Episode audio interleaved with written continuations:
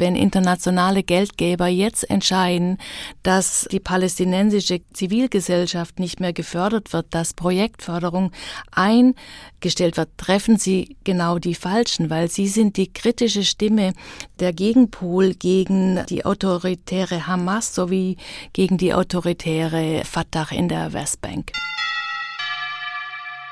Es gibt keine militärische Lösung für das, was wir da sehen. Für das Zusammenleben von Palästinensern und Israelis gibt es keine militärische Lösung. Es ist ein Leben, was beide Bevölkerungsgruppen zusammenführen müssen in Frieden. Anders wird es nicht funktionieren. Äh, ich denke, unser Ziel bleibt gleiche Rechte, gleiche Würde, Freiheit für alle.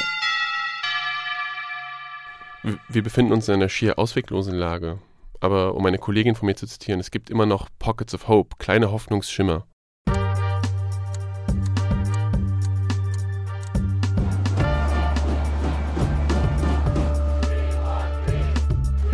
Disarm Friedensgespräche mit Linda Peikert und Jan van Aken. Heute ist der 30. Oktober 2023. Vor drei Wochen hat die Hamas vom Gazastreifen aus den Süden Israels angegriffen. Die schrecklichen Bilder der Hamas-Massaker haben die Welt erschüttert und uns auch. Ja, wir sitzen heute in Berlin in einem Studio zum ersten Mal und zwar gemeinsam mit den beiden Büroleiterinnen der Rosa-Luxemburg-Stiftung aus Ramallah und aus Tel Aviv, Karin Gerster und Gil Schochert. Sie sind beide eigentlich planmäßig nach Berlin gekommen, hatten das schon vor für ein Planungstreffen und jetzt werden sie aber außerplanmäßig wohl ein bisschen länger hier bleiben müssen, weil die Sicherheitslage sowohl in Tel Aviv als auch in Ramallah eine Rückkehr im Moment nicht zulässt. Ich freue mich sehr, dass ihr zwei, Karin und Gil, heute hier mit uns in Disarm sprecht. Wir wollen von euch beiden ein bisschen mehr zur aktuellen Situation erfahren und über Hintergründe des Hamas-Israel-Kriegs sprechen. Fangen wir von vorne an. Gil, was war am 7. Oktober die erste Reaktion in Israel? Bei euch im Team, aber auch bei dir persönlich? Ja, vielen Dank, Linda. Natürlich erstmal ein großes Schockgefühl, eine Unklarheit darüber, was wirklich passiert. Es gab eine zeitliche Versetztheit zwischen den Berichten im öffentlich-rechtlichen Rundfunk und den Bildern, die über Social Media auf die Geräte schwappten. Es löste natürlich erstmal eine große Empathie mit allen Opfern dieser Massaker aus. Bei uns im Team kennen die meisten jemanden, der auch davon vielleicht auch mittelbar, wenn nicht unmittelbar betroffen ist. Aber auch im Gazastreifen kennen Teammitglieder von mir Menschen, die infolge des Angriffs und der darauf folgenden Luftangriffe eben zu Schaden gekommen sind oder äh, um ihr Leben fürchten müssen ist natürlich klar, dass in dieser Situation bei allen Menschen, mit denen wir zu tun hatten als Rosa-Luxemburg-Stiftung, mit denen ich zu tun hatte, in meiner Funktion eine, eine einhellige Verurteilung dieses Terrors stattgefunden hat. Ein großer Schmerz wurde ausgelöst, auch und vor allem in der israelischen Linken, denn man darf nicht vergessen, es sind auch unter den Opfern dieser Anschläge oder dieses Anschlags, dieses Angriffs einige Friedensaktivistinnen, Antibesatzungsaktivistinnen, die eben in dieser Gegend in den Kibbuzim gelebt haben teilweise auch äh, entführt worden sind. Und es ist auch klar, dass seit dem 7. Oktober es für die linke politische Arbeit in Israel auch einen anderen Kontext gibt, vor allem was auch das Verhältnis der israelischen Linken zur internationalen Linken angeht. Aber wie dieser Kontext aussehen wird, das können wir jetzt noch nicht sagen. Auch wenn man es jetzt natürlich noch nicht komplett abschätzen kann, aber was für Auswirkungen könnten die Geschehnisse am und nach dem 7. Oktober denn für die israelische Linke deiner Meinung nach eventuell haben? Ich denke, wir können uns noch gar nicht vorstellen, durch welche Krise die israelische Linke seit dem 7. Oktober geht. Eine Krise, die sich speist aus einem Gefühl der doppelten Einsamkeit. Einerseits eine Einsamkeit im Angesicht der israelischen rechten Hegemonie, die seit Jahrzehnten dieses Land im Griff hat und die sich noch nur auch in, in Reaktion auf den 7. Oktober äußert mit ihrem ungehinderten und, und starken Militarismus, aber auf der anderen Seite auch eine Einsamkeit äh, im Verhältnis zur sogenannten globalen Linken, zur postkolonialen Linken, wenn man so mag, wo wir viele Reaktionen gesehen haben auf den 7. Oktober, die viele Menschen, die sich seit Jahrzehnten oder seit vielen Jahren jedenfalls gegen Besatzung und gegen die rechte Hegemonie in Israel einsetzen, ja, fast schockiert hat, diese Empathielosigkeit, die da zutage getreten ist hat zu einem Nachdenkprozess geführt, zu vielen sehr klugen Beiträgen, die einen ungebrochenen und umfassenden Humanismus in den Vordergrund stellen und aber gleichzeitig zu einem großen Schmerz, einem Schmerz, der auch aus dem neuen Kontext resultiert, in dem sich das Verhältnis von Israelis und Palästinensern spiegelt und der vielen Leuten ja, äh, noch sehr, sehr lange nachhängen wird. Und es bleibt fraglich, inwieweit die israelische Linke, die sich eigentlich immer auch als Teil einer globalen Anti-Besatzungs-, Anti-Militarismus-Linken gesehen hat, da in der Zukunft einen Platz finden wird. Und diesen Prozess zu beobachten, das wird ganz, ganz spannend, aber zunächst wird der Schmerz noch sehr lange nachhallen, auch über die teils persönlichen Verluste, die Aktivistinnen und Aktivisten erlitten haben. Und äh, das zu sehen und auch den Antisemitismus zu sehen, den wir seit einigen Wochen auch auf den Straßen, teilweise auch hier in Berlin, wieder zu spüren bekommen, das tut den Menschen weh und wird noch lange nachhallen. Wie ist denn aktuell die Lage? Was hört ihr von euren KollegInnen in Palästina und in Israel? Karen, eine deiner Kolleginnen lebt und arbeitet in Gaza und ist jetzt aktuell immer noch dort, kommt da nicht raus. Was hört ihr von ihr? Mm, es kommt drauf an. Wir versuchen sie morgens wie abends telefonisch zu erreichen. Das klappt manchmal besser, manchmal schlechter, je nach Strom oder ob die Sonne ihren Akku aufladen konnte. Wir sind immer froh, wenn wir ihre Stimme hören und wir wissen, dass sie am Leben ist. Und sie sagt ganz klar, sie weiß nicht, ob sie die alltäglichen wie allnächtlichen Bombardements übersteht und ob sie uns noch am nächsten Morgen Hallo sagen kann. Das ist eine enorme Belastung für unser ganzes Team. Unsere anderen Teamkolleginnen haben Verwandtschaft in Gaza, Freunde und unter anderem auch zahlreiche Todesopfer in ihren Familien zu beklagen. Eine Mitarbeiterin von uns, die hat bei einem Bombardement 25 Familienangehörige verloren, bei einem zweiten Bombardement 23. Das ist nicht in Worte zu fassen, was das für eine Familie bedeutet. Und unsere Kolleginnen in der Westbank sind gezwungen, Tag für Tag den schrecklichen Krieg mit anzusehen, mitzuerleben, das Verbrechen gegen die Menschlichkeit, was dort begangen wird und nichts tun können. Genau, da würde ich jetzt gerade als nächstes nochmal drauf eingehen. Wie ist dann die aktuelle Lage im Westjordanland? Danke für die Frage, weil im Schatten der Bombardierung vom Gazastreifen wird wenig Aufmerksamkeit auf die Westbank gerichtet und die Lage ist so, alle Städte, alle Dörfer, also alle palästinensischen Dörfer sind abgeriegelt. Äh, die Straßen werden durch das israelische Militär kontrolliert und eine Bewegung ist nicht möglich. Ebenso die militanten Angriffe von illegalen Siedlern auf die palästinensische Bevölkerung. Wir haben seit dem 7. Oktober über 115 Tote und 2150 Verletzte in der Westbank durch das israelische Militär und durch militante Siedlerinnen. Ähm, wer da Interesse hat, die UN hat ein sehr gutes Portal www.ochaopt.org äh, kann man die aktuellen Zahlen äh, immer nachlesen. Das packen wir auf jeden Fall auch in die Shownotes. Okay. Und zusätzlich, was noch enorm ist, es gab seit dem 7. Oktober über 5000 Verhaftungen von PalästinenserInnen, die in den israelischen Gefängnissen untergebracht sind für Palästinenser oder in sogenannten Gefangenenlagern. Die Versorgung mit Strom, Wasser und Nahrungsmittel sind reduziert oder komplett eingestellt. Das ist kurz die Lage zur Westbank. Und wenn man sich heute den Gazastreifen anguckt, wir haben mittlerweile 8500 Tote und über 20.000 Verletzte durch Bombenangriffe. Es gibt keine Bunker in Gaza. Es gibt die Schutzshelter hauptsächlich von äh, internationalen Organisationen, die sozusagen Schutz bieten sollen, aber auch die werden vom israelischen Militär bombardiert. In so einem dicht besiedelten Gebiet wie, wie Gaza lässt sich zwischen den Kämpfern der Hamas und Zivilbevölkerung kaum unterscheiden. Ja, ich habe das nochmal nachgelesen. Das ist tatsächlich eine Bevölkerungsdichte von 5000 Einwohnerinnen auf einem Quadratkilometer.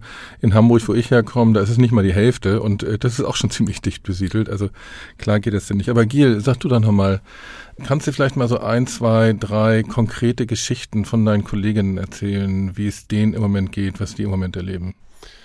Ja, wie ich schon vorhin angedeutet hatte, bei uns im Team gibt es Teammitglieder, die bekannte haben oder teilweise sogar Verwandte, die am 7. Oktober verletzt worden sind, die knapp überlebt haben. Wir haben gleichzeitig, und das liegt daran, dass wir ein jüdisch-palästinensisches Team haben, also palästinensische StaatsbürgerInnen Israels und jüdische Israelis. Also haben wir auch die Mitglieder, die Verwandtschaft im Gazastreifen haben und die jetzt äh, tagtäglich um das Überleben ihrer Verwandten bangen. Und das führt natürlich zu ganz unterschiedlichen Lebensrealitäten und auch Alltagsrealitäten infolge des 7. Oktober. Wie ich schon sagte, wir haben eine Mitarbeiterin, die sozusagen ja ganz knapp um die Familie ihres Ex-Mannes bangen musste am 7. Oktober. Wir haben eine Mitarbeiterin, die lebt in Ostjerusalem, im israelisch besetzten Ostjerusalem, die davon berichtet, dass sie jeden Tag in mehrere Polizeikontrollen gerät, wenn sie das Haus verlässt, weil, weil die israelische Polizei eben, eben sehr stark in Jerusalem präsent ist momentan, aber auch in anderen sogenannten gemischten Städten, wo Juden und PalästinenserInnen innerhalb Israels zusammenleben. In Jerusalem ist es natürlich nochmal anders gelagert im speziellen Fall. Ich habe eine Mitarbeiterin, die eine jüdische Israelin, die trotz der Anschläge vom 7. Oktober immer noch jeden Freitag, teilweise sogar über Nacht bis samstags in die besetzte Westbank fährt, dort im Jordantal, im Jordan Valley mit Aktivistinnen die Schäfer beschützt und ihre Familien vor Angriffen von militanten SiedlerInnen, die, äh, wie Karin schon richtig sagte, gerade die Gunst der Stunde zu nutzen scheinen und dort mit äußerster äh, ja, Waffengewalt, mit Androhung von Waffengewalt ganze Familien einfach vertreiben, um an das Land zu gelangen, illegal natürlich. Und sie ist eine der wenigen, die dort noch präsent sind, weil natürlich auch viele der Aktivistinnen seit dem 7. Oktober in eine Art Schockstarre gefallen sind und auch Angst haben vor den Siedlern und was die, was die machen könnten. Also wir haben da ganz unterschiedliche Lebensrealitäten. Äh, wir haben eine Mitarbeiterin, die davon berichtet, wie schutzlos auch die Bevölkerung im Süden Israels in der Negevwüste, in der beduinischen Bevölkerung, äh, den Raketen auch ausgeliefert ist, teilweise, weil der israelische Staat eben dort keine Luftschutzräume eingerichtet hat für diese Bevölkerungsgruppe. Also da kommen ganz unterschiedliche Realitäten, prallen da aufeinander und das macht auch die Bewertung der Lage oft so, so schwer, beziehungsweise nicht schwer im Sinne von was passiert, aber wie die einzelnen Gruppen darauf reagieren, das ist immer ganz unterschiedlich. Ja, vielen Dank euch beiden für die Eindrücke. Und es ist natürlich sehr schwer, das zu hören. Ich glaube, gleichzeitig fast unmöglich für uns hier in voller Dimension uns überhaupt vorstellen zu können. Ich würde jetzt noch mal ein bisschen über die persönliche Ebene hinwegblicken wollen mit euch. Was macht der Krieg dann gerade innerhalb von Israel und Palästina? Karen, magst du vielleicht mal anfangen? Gerne. Den Krieg sollten wir in Kontext von Besatzung setzen. Und Besatzung ist immer Repression. Repression gibt es in den unterschiedlichen Formen. Die Repressionen waren schon vorher da. Sie nehmen durch den Krieg noch einmal eine ganz andere Dimension an. Im palästinensischen Kontext können wir von drei unterschiedlichen Repressionen oder zwei Repressionen und einem Druckmechanismus reden. Zum einen, wie gerade erwähnt, in der Westbank nimmt die israelische Besatzung den Menschen die Luft zum Atmen und an den Menschen in Gaza wird ein Verbrechen gegen die Menschlichkeit ausgeführt. Zum anderen gibt es in der besetzten Westbank zunehmend laute Kritik an Mahmoud Abbas, der wie die Hamas autoritär regiert. Und wenn man zurückgeht in Juni, da gab es die letzte Umfrage, sind fast 80 Prozent für dessen Absetzung und der führenden Fatah-Partei. Und da artikulieren sich jetzt Proteste zunehmend lauter. Entschuldigung. Und was ich mit dem Druck äh, der internationalen Gebergemeinschaft meine, Viele internationale Geldgeber haben angekündigt, ihre Unterstützung für Projekte in Palästina zurückzuziehen wenn internationale Geldgeber jetzt entscheiden, dass die palästinensische Zivilgesellschaft nicht mehr gefördert wird, dass Projektförderung eingestellt wird, treffen sie genau die Falschen, weil sie sind die kritische Stimme der Gegenpol gegen die autoritäre Hamas sowie gegen die autoritäre Fatah in der Westbank. Ja, Stichwort Repression. Karin, dort ist es angesprochen. Wir erleben auch in Israel momentan eine Welle der Repression nach innen sowohl gegen die palästinensischen StaatsbürgerInnen Israels, die zum Beispiel ja, äh, Kündigungsängste haben am Arbeitsplatz, wenn sie sich in sozialen Medien solidarisch mit den Menschen im Gazastreifen äußern. Teilweise äh, werden LehrerInnen an Schulen inhaftiert für kurze Zeit, befragt äh, aufgrund ihrer politischen Haltung. Wir nehmen aber auch eine Repression gegen linke Aktivistinnen wahr, die teilweise eben auch auf offener Straße angegriffen werden oder äh, vor deren Häusern äh, protestiert wird, äh, wenn sie sich äh, solidarisch mit den Menschen in Gaza äußern, wenn sie betonen, dass die Menschlichkeit für alle Menschen in Israel und Palästina gilt. Das heißt, wir haben es ja mit einer sehr großen Verrohung der Debatte zu tun, aber auch einer Welle der, der Repression von Seiten der staatlichen Kräfte. Und man muss auch dazu sagen, dass ja, Waffenverkäufe oder die Beantragung von Waffenscheinen vor allem, die Zahl ist sprunghaft angestiegen seit dem 7. Oktober. Und es äh, soll morgen in der Knesset ein Gesetzesentwurf debattiert werden, der den Gebrauch von Schusswaffen auf Demonstrationen für die Polizei erleichtern soll, um Demonstrationen eventuell äh, gewaltsam aufzulösen. Und das richtet sich nicht nur gegen die palästinensische Bevölkerung Israels, äh, das ist das eine, aber das andere natürlich auch gegen auch kritische jüdische Aktivistinnen, die sich jetzt schon anfangen zu versammeln und gegen das Kriegsgebaren der Regierung zu stellen. Und es ist generell natürlich in Israel ein sehr, sehr heftiger Ton zu vernehmen, der Wunsch, nach, ja, nach Rache ist sehr dominant in der israelischen Gesellschaft. Der Schmerz ist unglaublich groß über das, was am 7. Oktober passiert ist. Und äh, der Diskurs verhärtet sich dementsprechend. Es werden Vergleiche gezogen von der Hamas mit äh, ISIS oder mit dem IS. Es gibt in wenigen Fällen auch Vergleiche der Hamas mit dem mit Nazis, mit dem NS, um sozusagen auch die Legit Legitimationsgrundlage zu schaffen für das, was jetzt militärisch passiert. Und äh, da gibt es aber auch gleichzeitig, und das ist wichtig zu betonen, auch ja, Gegenstimmen und Vorwürfe, die sagen, das Leid, das unglaubliche Leid der Zivilbevölkerung vom 7. Oktober und auch darüber hinaus, auch der Geiseln, die natürlich noch, äh, ich glaube, über 200 Geiseln in den Händen der Hamas, soll nicht ausgenutzt werden für das politische Programm der rechten Regierung. Und das Interessante ist, dass das die Stimmen sind oft von Familien von Überlebenden oder von Getöteten am 7. Oktober, die das sozusagen betonen, dass es nicht in ihrem Namen passieren soll. Und das ist auch bemerkenswert. Da wollte ich gerade auch mal, mal nachhaken. Also du sagst, das, das ist bestimmt von Hass und das kann man ja auch verstehen, wenn man sich die Bilder vom 7. Oktober anschaut. Ich meine, das sind wirklich Gemetzel, das ist Massaker, das hat nichts mit Befreiungskampf zu tun oder Free Gaza, sondern das ist wirklich brutalstmöglicher Terror. Ich habe direkt danach hat jemand hier in Deutschland geschrieben, ich glaube irgendwo in sozialen Medien habe ich es gelesen, das ist mir wirklich nachgeheilt im Kopf bis heute. Zeige mir, wie du kämpfst und ich sage dir, welches Gesellschaftsmodell du willst. Und also das, was Hamas da am 7. Oktober gemacht hat, das ist nicht die Art von Befreiung oder von Gesellschaft, die, die wir uns vorstellen. Das ist schon mal klar. Und jetzt gibt es diesen geballten Hass auf beiden Seiten, äh, auf der palästinensischen Seite natürlich genauso, wenn man sich anguckt, was wir jetzt gerade gehört haben hier von euch, was in Gaza, was im Westjordanland passiert. Aber wie geht's da raus? Also jetzt braucht es ja die Klügeren, die sozusagen über die Rache, über den, den Hass hinaus gucken können. Gibt es diese Klügeren, wenn du gleichzeitig sagst, die Repression gegen alles, was irgendwie progressiv oder links ist, steigt an, die Leute bewaffnen sich. Gibt es eine Chance auf eine klügere Reaktion als Gemetzel? Ich kann für den israelischen Kontext sprechen. Ich verfolge seit sozusagen Beginn meiner Amtszeit auch in diesem Jahr natürlich die, die progressiven AkteurInnen sehr genau, bin in teilweise persönlichem Kontakt auch mittlerweile mit ihnen und spreche viel mit ihnen und nehme auch wahr, dass es trotz aller hasserfüllten Botschaften, trotz aller hasserfüllten Rhetorik, die vor allem die Regierung und ihre Anhänger, die die Mehrheit stellen, im Moment ja, verbreiten, dass es Initiativen gibt, die sich dem entgegenstellen, die dafür sorgen wollen, dass der Zusammenhalt der eh sehr fragil ist in der israelischen Gesellschaft zwischen Jüdinnen und PalästinenserInnen, dass der weiter bestehen bleibt, dass die palästinensische Bevölkerung Israels geschützt wird vor Übergriffen. Es gab jetzt am vergangenen Samstag eine, eine versuchte Stürmung eines Studierendenwohnheims in Netanya, wo sich vor allem palästinensische, israelische Studierende befanden. Das sind Sachen, die jetzt gerade drohen und wo es aber eine aktive Organisierung gibt dagegen. Und das, äh, das ist äh, schon mal wichtig zu wissen. Und gleichzeitig stellt sich für mich die Frage innenpolitisch, wie wird die Zukunft der Regierung sein, nachdem das Schreckliche, was wir gerade sehen, irgendwann hoffentlich sehr bald vorbei sein wird. Denn klar ist auch, was da passiert ist am 7. Oktober, das war einerseits natürlich die Hamas, die das gemacht hat, aber es war auch andererseits eine Regierung, ein Sicherheitsapparat, der das zugelassen hat. Und der Vorwurf, die Vorwürfe gegen die Regierung, gegen Netanyahu, also Premierminister Netanyahu persönlich, aber auch gegen die Sicherheitsapparate, die werden immer größer. Und das ist ungewöhnlich für Kriegszeiten. In Israel gibt es historisch eigentlich immer einen sehr großen Zusammenhalt äh, in Kriegszeiten.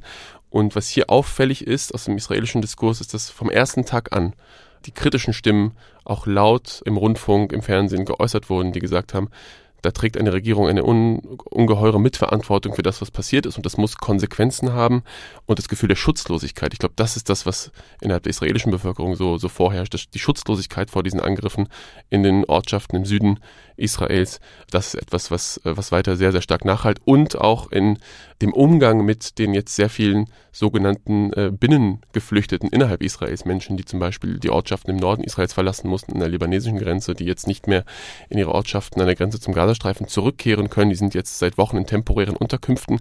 Aber da ist ganz viel von privaten Initiativen und Spenden abhängig gewesen. Da war die, der Staat äh, spürbar abwesend. Und das führt zu weiteren Vorwürfen darüber, dass sie noch ein weiteres Mal im Stich gelassen wurden vom Staat, der ja vorgibt, sie mit aller militärischen Härte beschützen zu können. Aber das zeigt sich, dass es offensichtlich nicht der Fall ist. Karin, mal kurz, wie war denn direkt am 7. Oktober und in den Stunden danach so die Reaktion in der palästinensischen Bevölkerung, Westjordanland, aber vielleicht auch die palästinensischen Israelis? Die palästinensische Bevölkerung in der Westbank war überrascht über den Angriff. Es lag seit dem Antritt der neuen Netanyahu-Regierung etwas in der Luft ja, weil die Militanz, die Brutalität in der Besatzung zunahm. Aber der Angriff der Hamas-Kämpfer, das Massaker kam völlig überraschend für die palästinensische Bevölkerung. Es gab viel Entsetzen über das Massaker, verbunden auch mit einer großen Sorge um die Menschen in Gaza. Die Menschen in der besetzten Westbank sowie in Gaza sagen, es gibt nicht nur dieses Massaker, was ausgeübt wurde, sondern es gibt ein Und und es gibt einen Besatzungskontext seit vielen, vielen Jahren. Und wir haben verschiedene Anstrengungen unternommen und alle Anstrengungen wurden nicht gehört und zum Teil verhindert. Es ist dadurch auch eine große Frustration zurzeit zu spüren. Vielleicht kriege ich da mal rein, kurzer Blick zurück. Wie fing es an mit Westjordanland und Gazastreifen? Im 1967, im Sechstagekrieg, da hat Israel die beiden Gebiete Westjordanland und Gazastreifen erobert und besetzt. Äh, dann gab es Anfang der 90er Jahre die Osloer Friedensverträge. Da wurden Teile von Gaza und Westjordanland unter palästinensische Verwaltung gestellt. Das ist denn die sogenannte PA oder die palästinensische Autonomiebehörde mit Abbas an der Spitze, die dort halt das Sagen hat. Dann kam es 2006 bei einer Wahl dazu, dass Hamas im Gazastreifen gewonnen hat. Daraufhin hat Israel, weil Hamas als radikal-islamisch, islamistisch, wie auch immer, komplett abgelehnt hat, Israel den Gazastreifen komplett abgeriegelt, also seit mittlerweile 17 Jahren. Da kann keine Maus mehr rein oder raus, ohne dass Israel Ja sagt. Und innerhalb des Gazastreifen regiert seitdem Hamas mit harter Hand Freiheitsrechte eingestrengt, starke Repression. Es gab ständig militärische Auseinandersetzungen zwischen Israel und Hamas. Immer wieder auch mit Raketenbeschuss, mit, mit Angriffen, Bombenangriffen von Israel auf, auf den Gazastreifen. Und dann kam der November letzten Jahres. Äh, da waren Wahlen in Israel und die neue Regierung wurde gewählt. Das ist so eine rechte bis rechtsradikale bis superrechtsradikale Regierung. Und die haben ganz klar die Repression in den palästinensischen Gebieten verschärft. Klar die Devise der Annexion ausgegeben. Siedler, radikale Siedler konnten gewalttätig unter Polizeischutz oder unter Militärschutz gegen Palästinenser vorgehen. Also die Situation ist nochmal stärker eskaliert im letzten Jahr. Ich würde nur ganz kurz was ergänzen. Also manchmal heißt es in Deutschland lapidar, Gaza ist Hamas und Hamas ist Gaza. Das trifft so nicht so. Die Hamas ist eine Partei im palästinensischen Parteienspektrum und hat einen militanten Flügel wie alle anderen Parteien. Die Hamas ist aufgrund ihres militanten Flügels zur Terrororganisation erklärt worden. Ja, was man sagen muss, aufgrund der großen Repression, dem alltäglichen Besatzungsalltag und der Hoffnungslosigkeit in der Westbank sowie im Gazastreifen nimmt die Akzeptanz von bewaffneten Widerstand zu. Wenn wir jetzt nochmal auf eure beiden Büros schauen, die Situation war ja jetzt eben auch schon lange vor dem 7. Oktober sehr schwierig, sehr angespannt ähm, in Israel, aber eben auch in den besetzten Gebieten. Und da frage ich mich jetzt gerade, welche ähm, Art von Arbeit konntet ihr als Teil der Rosa-Luxemburg-Stiftung in so einer Situation überhaupt machen? Also könnt ihr mir vielleicht mal so ein, zwei Projekte aus diesen Jahren, aus den letzten Jahren beschreiben? Gil, magst du vielleicht anfangen? Da gibt es, und das ist sehr zu empfehlen, das Online-Magazin äh, Plus 972 Magazine englischsprachiges Portal. 972, das ist die Landesvorwahl von Israel, deswegen heißen die so, ne? So ist es. So ist es. Und die Journalistinnen, die wir da unterstützen, leisten eine sehr, sehr wichtige Arbeit, um eben diese progressiven Stimmen aus Israel, aber auch aus den palästinensischen Gebieten, aus den besetzten palästinensischen Gebieten in die englischsprachige Öffentlichkeit zu tragen. Es gibt einen Reporter, den wir finanzieren, der aus dem sogenannten Area C berichtet, in dem Westjordanland und dort sozusagen die Menschenrechtsverletzungen der israelischen Armee dokumentiert für die englischsprachige Öffentlichkeit. Es gibt jüdische und auch persönliche Journalistinnen innerhalb Israels, die wahnsinnig kluge und auch scharfsinnige Analysen zu den strukturellen Gründen für die aktuelle Lage machen, die es schaffen, einen universellen Humanismus an den Tag zu legen, der in diesen Zeiten sehr, sehr wichtig ist. Also das ist ein Projekt, was wir finanzieren, worauf wir auch sehr stolz sind und wo ich wirklich eine, eine Folgeempfehlung oder Leseempfehlung abgeben würde. Ein anderes Projekt ist es jetzt tatsächlich nochmal akut geworden in Folge des 7. Oktober. Die Hotline Kavla Ved, Workers Hotline. Das ist eine Organisation, die Menschen äh, ohne Aufenthaltsrecht in Israel, viele Geflüchtete, aber auch GastarbeiterInnen und auch Palästinenser, die in Israel arbeiten. Da gibt es ja auch äh, Tausende, die das tagtäglich machen und da teilweise eben total entrechtet werden, auch auf dem, auf dem Arbeitsplatz, äh, die sie berät infolge äh, ja, von Verletzungen des Arbeitsrechts, die in Israel trotzdem noch bestehen. Und diese Organisation ist gerade sehr, sehr ähm, viel beschäftigt dabei, äh, eben Unterstützung zu leisten, etwa für, da gab es Fälle von Angestellten oder Arbeitern aus dem Gazastreifen, die am 7. Oktober in Israel noch waren und die dann äh, irgendwie rechtelos zurückgeblieben sind, die dann Unterstützung gebraucht haben. Es gibt die Beispiele von äh, thailändischen Gastarbeitern, die in den Gazastreifen entführt wurden von der Hamas, die auf Feldern im Süden Israels gearbeitet haben, also deren Familien jetzt auf die Unterstützung dieser Hotline angewiesen ist. Ganz viele unglaubliche Fälle, die so unter dem Radar einfach unbekannt sind für die deutschsprachige Öffentlichkeit, die auch darauf hindeuten, sozusagen, ähm, äh, wie vielschichtig auch sozusagen die Schicksale der Einzelnen in der israelischen Gesellschaft sind. Und das ist für uns als Rosa-Luxemburg-Stiftung, die auch an der Seite der Entrechteten, egal wo sie herkommen und auch der, der ArbeitnehmerInnen steht, ja, eine ganz wichtige Arbeit, die wir da machen und äh, die wir sehr gerne und weiterhin unterstützen werden. Ähm, ich kann vielleicht ansetzen an Gil, weil er von den ArbeiterInnen gesprochen hat aus dem Gazastreifen, die in Israel gestrandet sind.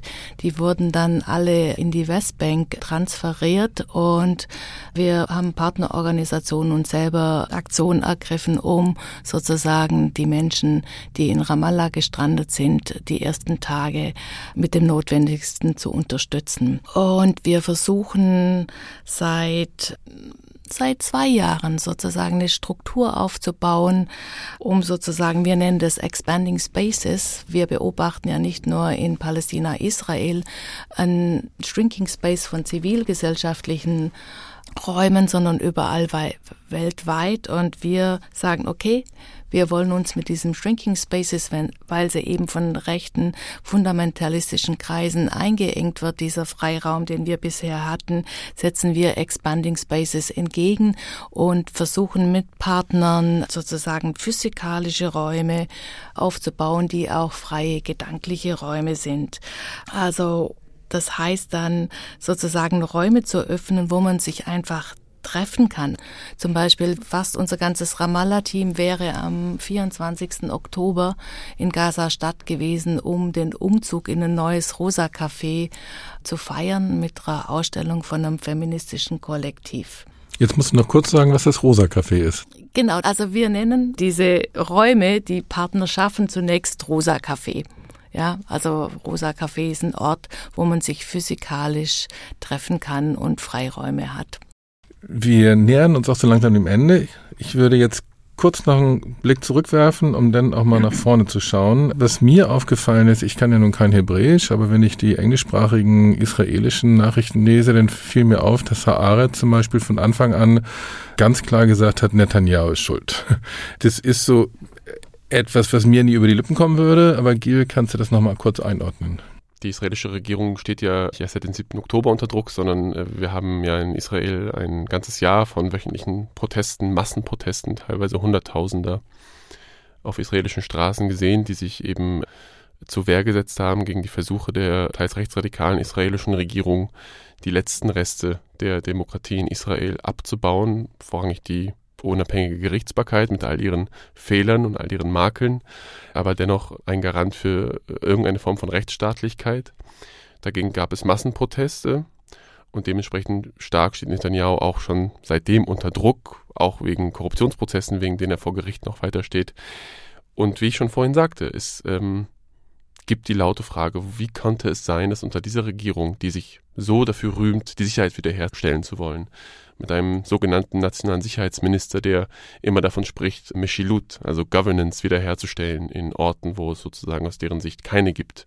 Aber die Kritik wird immer lauter und äh, nicht zuletzt, nachdem er vorgestern in einer öffentlichen Stellungnahme behauptet hat, dass er nicht gewarnt worden sei, dass er keine Vorwarnung bekommen habe vom Sicherheits, von den Sicherheitsbehörden, ist der Druck auf ihn nochmals gewachsen. Denn er stellt sich damit offen gegen die äh, militärische äh, oder Sicherheitselite des Landes, sag ich mal, und gleichzeitig eben von der Bevölkerung eben erwartet wird, dass da äh, ja eine militärische Lösung gefunden wird, von der aber auch einige Leute sagen, und das ist immer wichtig zu betonen, es gibt keine militärische Lösung für das, was wir da sehen. Für das Zusammenleben von Palästinensern und Israelis gibt es keine militärische Lösung.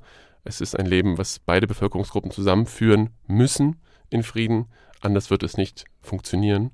Und diese Botschaft ist auch äh, ja, wichtig zu betonen, dass es diese Leute gibt in Israel, die trotz allem, trotz des Schmerzes des 7. Oktobers, immer noch daran festhalten und auch sich für eine Freilassung der Gefangenen, der Geiseln, für einen Gefangenenaustausch einsetzen und auch darüber erschüttert sind, dass die Regierung offensichtlich bereit ist, deren Schicksal aufs Spiel zu setzen mit dem militärischen Eingreifen, was sie oder mit den, mit den militärischen Operationen, die sie gerade durchführt. Ja, vielleicht gerade an diesem Moment dann mal ein Blick nach vorne. Wir nehmen diese Folge ja am Montag, den 30. Oktober auf und es sieht ja gerade ein bisschen so aus, als sei die Bodenoffensive Schritt für Schritt seit zwei Tagen ungefähr am Starten.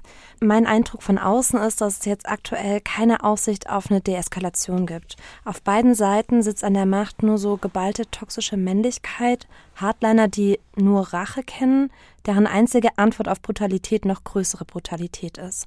Und dann gibt es in Gaza so viele Menschen, wie wir ja vorhin schon gesagt haben, die unter der Hamas in Gaza leidet und heute von dem israelischen Militär angegriffen wird. Wo soll das jetzt enden? Wohin führt das jetzt? Ähm, wir haben inzwischen im Gazastreifen über 1,1 Millionen Vertriebene vom Norden in den Süden. Und die Menschen wollen nicht mehr fliehen, weil sie, weil sie schon ein bis zweimal in ihrem Leben geflohen sind. Sie wissen ganz genau, dass sie dann nicht mehr zurückkommen und sagen deshalb, wir fliehen nicht. Wir fliehen vielleicht vom Norden in den Süden, aber wir verlassen den Gazastreifen nicht, weil wir wissen, wir kommen dann nicht mehr zurück. Ja. Und wir wollen nicht nochmal eine zweite Nakba haben. Mal kurz Nakba, weil der Begriff in Deutschland nicht so bekannt ist. Nakba, das ist der arabische Begriff für die Vertreibung der Palästinenserinnen bei der Staatsgründung Israels. Die große Befürchtung der Menschen in Gaza ist, dass sie nach Ägypten vertrieben werden, also in den Sinai, dass sozusagen sie dort ein neues Zuhause finden. Das sind alte Pläne aus den 70er Jahren, wo es um sozusagen einen Plan ging der Transferierung der Palästinenser, dass sozusagen die Palästinenser ihnen dort äh, ihren Staat haben. Und das wollen die Menschen definitiv nicht. Ja, also es ist zweifellos so, dass die Mehrheit der israelischen Bevölkerung in einer Art Rachemodus ist und das hatte ich vorhin schon angeschnitten. Es gibt das große Bedürfnis, wieder ein Gefühl der Stärke herzustellen. Das wird medial begleitet mit ewigen Nachrichten, Sondersendungen, die wir seit über drei Wochen jetzt haben, mit ähm, ja, dem, dem Ablichten in Sicherheitsuniform von Journalistinnen, mit Live-Videos oder mit, äh, mit sagen, Aufnahmen von Ansprachen des Oberbefehlshabers der Armee, Herzl Levi. Also wird ganz stark der Versuch wieder äh, unternommen, eine Einigkeit herzustellen. Da würde ich kurz auch nochmal nachfragen, ja. Rachemodus. Also Rachemodus heißt ja Angriff, Bodenoffensive in Gaza, aber es gibt ja auch eine starke Stimme in Israel, dass die Geisel geschützt werden müssen, also die Geisel auch in Gaza, und der Druck auf die Regierung gegen eine Bodenoffensive, weil eben auch tausende junge SoldatInnen dann dabei sterben könnten, eben auch nicht zu unterschätzen ist. Oder wie würdest du das hier an der Stelle einschätzen? Ich weiß nicht, inwiefern äh, das eine sehr starke Stimme ist, aber sie ist deutlich vernehmbar. Übrigens ist heute ein Tag, wo wir auch festhalten müssen, dass eine der deutschen Geiseln in den Händen der Hamas, Shani Luk, für tot erklärt worden ist. Also ein weiteres Beispiel dafür, dass es sich weiterhin einzusetzen gilt für die Freilassung der Geiseln, die noch am Leben sind. Und wir hoffen, dass es noch viele sind. Und diese Stimmen, die werden schon immer lauter. Und wie ich schon vorhin angesprochen hatte, das Erstaunen, auch das Entsetzen darüber, dass die Regierung bereit ist, das Wohlergehen der Geiseln aufs Spiel zu setzen mit dieser Bodenoffensive, die sich jetzt scheinbar Tag für Tag erweitert. Diese Bodenoffensive und überhaupt das militärische Eingreifen wird auch begleitet mit einer Dehumanisierung von PalästinenserInnen. Da sind Äußerungen gefallen von Ministern, äh, die ich jetzt nicht wiederholen möchte, weil sie einfach äh, eine unglaubliche Dehumanisierung der Zivilbevölkerung und aller Menschen im Gazastreifen darstellen. Und das sind alles Versuche, die Einigkeit wiederherzustellen. Aber so wie ich das beobachte, wird diese Einigkeit nur auf eine gewisse Weise gerade hergestellt. Gleichzeitig ist die Kritik an die Regierung und auch das Hin- und Hergerissensein zwischen einerseits dem Wunsch, die Geiseln zu befreien und andererseits dem Wunsch, eine wie auch immer geartete Bodenoffensive durchzuführen. Dieses ist ein Gegensatz und diesen Gegensatz benennen auch Leute, dass es dann, dass es nicht miteinander vereinbar ist und dass es da eben eine Entscheidung geben muss. Und da wird es spannend sein, wie die Bevölkerung im Laufe der nächsten Wochen darauf reagieren wird. Darf ich eine Rückfrage stellen? Es gab von der Hamas am 8. Oktober ein Angebot zum Gefangenenaustausch. Also die Hamas bezeichnet die Geiseln nicht als Geiseln, sondern als politische Gefangene. Und sie hat angeboten, im Gegenzug von der Freilassung der palästinensischen politischen Gefangenen die Geiseln auszutauschen. Die israelische Regierung ging nicht darauf ein. War das groß Thema? Gestern erst in den Nachrichten wurde das besprochen. Ganz wichtig ist dabei ja die Vermittlerrolle Katars.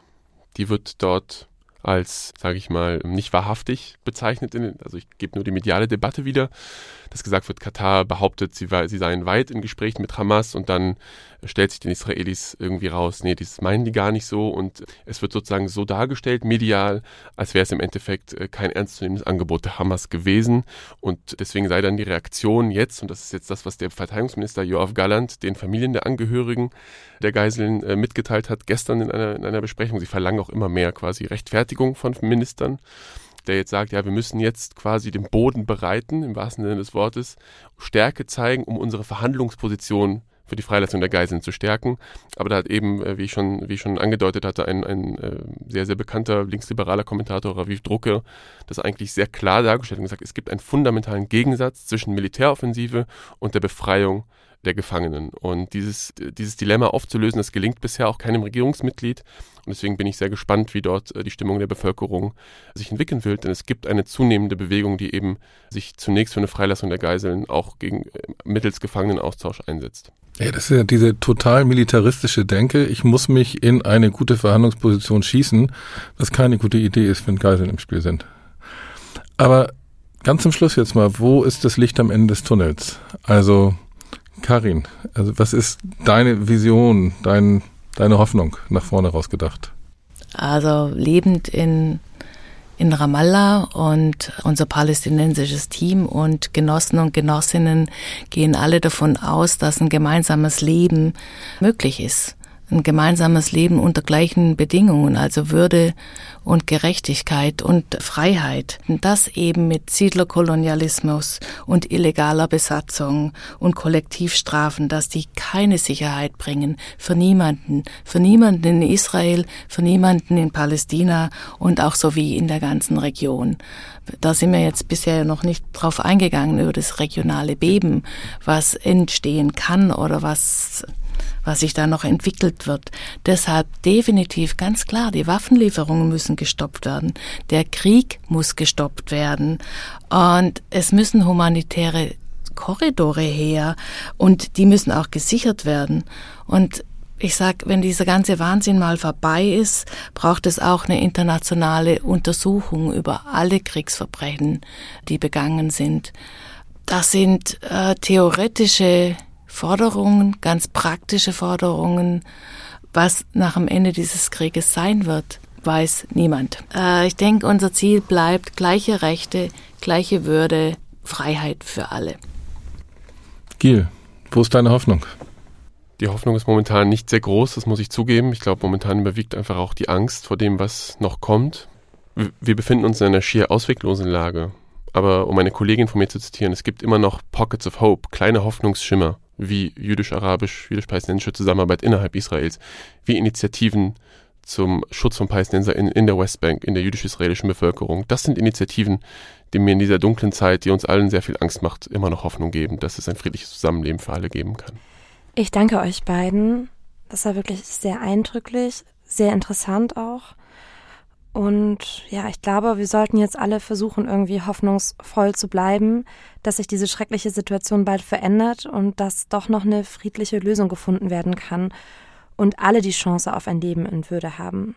Passt ihr gut auf euch auf, sagt ganz arg liebe Grüße an eure Teams und vielen Dank für eure Arbeit.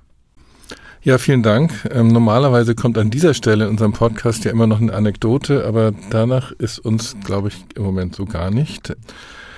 Ganz zum Schluss, wir freuen uns immer über Feedback von euch und nicht vergessen, wenn ihr das gehört habt und es gut findet, dann lasst auch mal fünf Sterne da oder abonniert uns, wie immer das geht, wo ihr auch immer das hört. Für Feedback könnt ihr uns gerne immer erreichen über E-Mail unter disarm.rosalux.org. Linda findet ihr bei Insta und Twitter als Linda Peikert in einem Wort und mittlerweile auch bei Blue Sky. Genau. Und ich bin kaum noch bei Twitter, aber jetzt lebhaft bei Blue Sky als Van Aken in einem Wort. Und zur letzten Folge haben wir noch ein Feedback gekriegt, das will ich jetzt nicht verschweigen.